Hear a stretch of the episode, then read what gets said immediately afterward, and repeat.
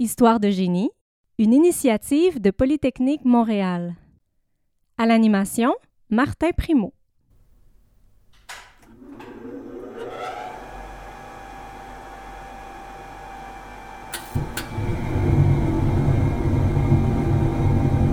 Ce que l'on entend ici, c'est le son d'une usine de fabrication d'ammoniac, rendu possible par un procédé inventé il y a environ 115 ans.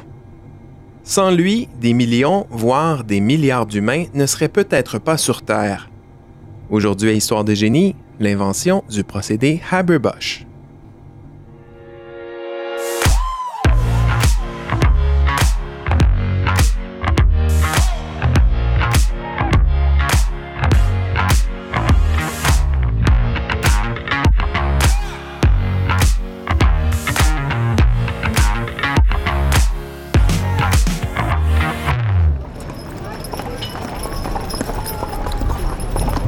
Nous sommes au tournant du 20e siècle, à une époque où on redoute encore la prochaine famine.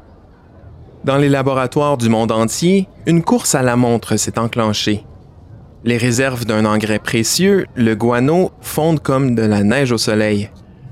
Cet engrais formé par l'accumulation des déjections d'oiseaux et de chauves-souris est exploité par les Européens dans les pays d'Amérique du Sud depuis 1820 et bientôt, il faudra compter sur de nouvelles sources d'azote pour engraisser les champs des cultivateurs.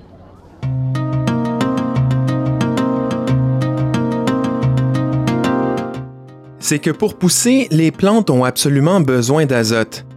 Cet élément est à la base de l'ADN, de l'ARN et des protéines, comme le sont aussi le carbone, l'oxygène et l'hydrogène. Sans cet élément, il n'y a pas de vie possible. Vous me direz que de l'azote, il y en a en abondance autour de nous. Et vous aurez raison. 78% de l'air est composé d'azote gazeux, formé par deux atomes d'azote attachés fortement l'un à l'autre. Mais les plantes sont incapables de l'absorber. Elles captent plutôt leur azote par les racines grâce au travail de différentes bactéries spécialisées.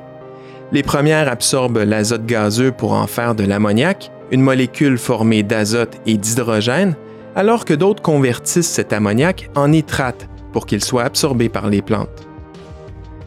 Le problème, c'est que ces bactéries ne travaillent pas assez vite pour les besoins de l'agriculture intensive. Pour trouver une solution, on se tournera du côté de la chimie.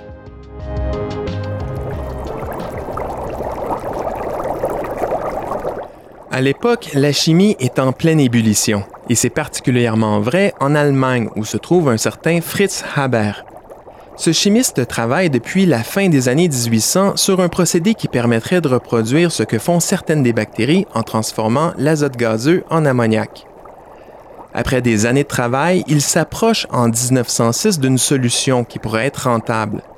Il produit alors quelques grammes d'ammoniac en chauffant un mélange d'azote et d'hydrogène gazeux à plus de 1000 degrés Celsius, tout en imposant une pression équivalente à 30 fois celle que l'on trouve dans le pneu d'une voiture.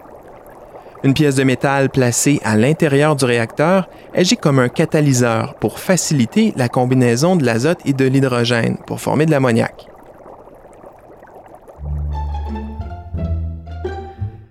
Le procédé fonctionne rondement dans les petits réacteurs hauts d'environ 20 cm que le chimiste utilise dans son laboratoire. Mais pour produire de l'ammoniac en quantité suffisante pour fertiliser des champs, il faudra passer à une autre échelle, L'entreprise BASF se charge de cette mission. En 1908, elle embauche Haber et lui achète du même coup tous ses brevets. Elle confie alors le dossier à l'un de ses employés, un certain ingénieur en génie chimique du nom de Karl Bosch. Ce dernier trime dur pour amener la production d'ammoniac à une échelle industrielle il teste notamment 2500 catalyseurs et différentes configurations d'un réacteur en acier capable de résister à des températures et à des pressions extrêmes. Après quatre années de travail et plus de 20 000 tests, Bosch et son équipe couchent sur papier les plans d'une première usine de production d'une capacité de 20 à 30 tonnes d'ammoniac par jour. Celle-ci sera achevée en septembre 1913. La réaction de synthèse de l'ammoniac se fera désormais à l'intérieur de colonnes hautes de 8 mètres.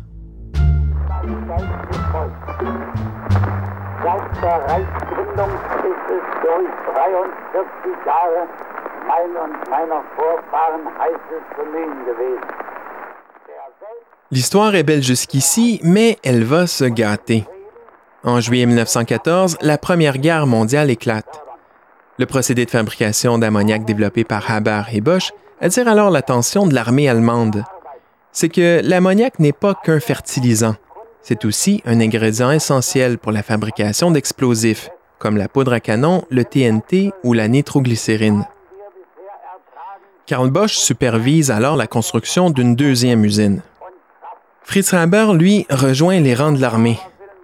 Après avoir travaillé sur une solution pour améliorer le sort global de l'humanité, il consacre son temps à la fabrication de gaz toxiques, des gaz qui sont éventuellement utilisés sur les champs de bataille à l'encontre de la Convention de la Haye de 1899 qui interdit ce genre d'armes. Des milliers de soldats alliés mourront à cause du chimiste allemand.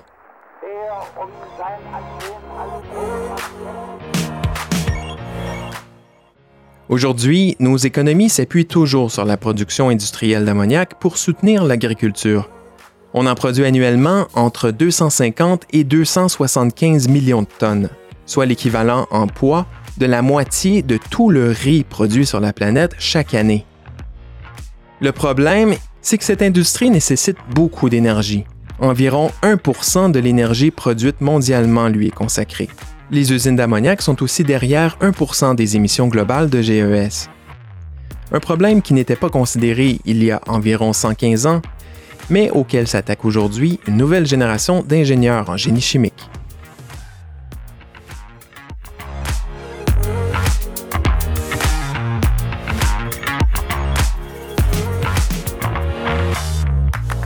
Voilà, c'était Histoire de génie.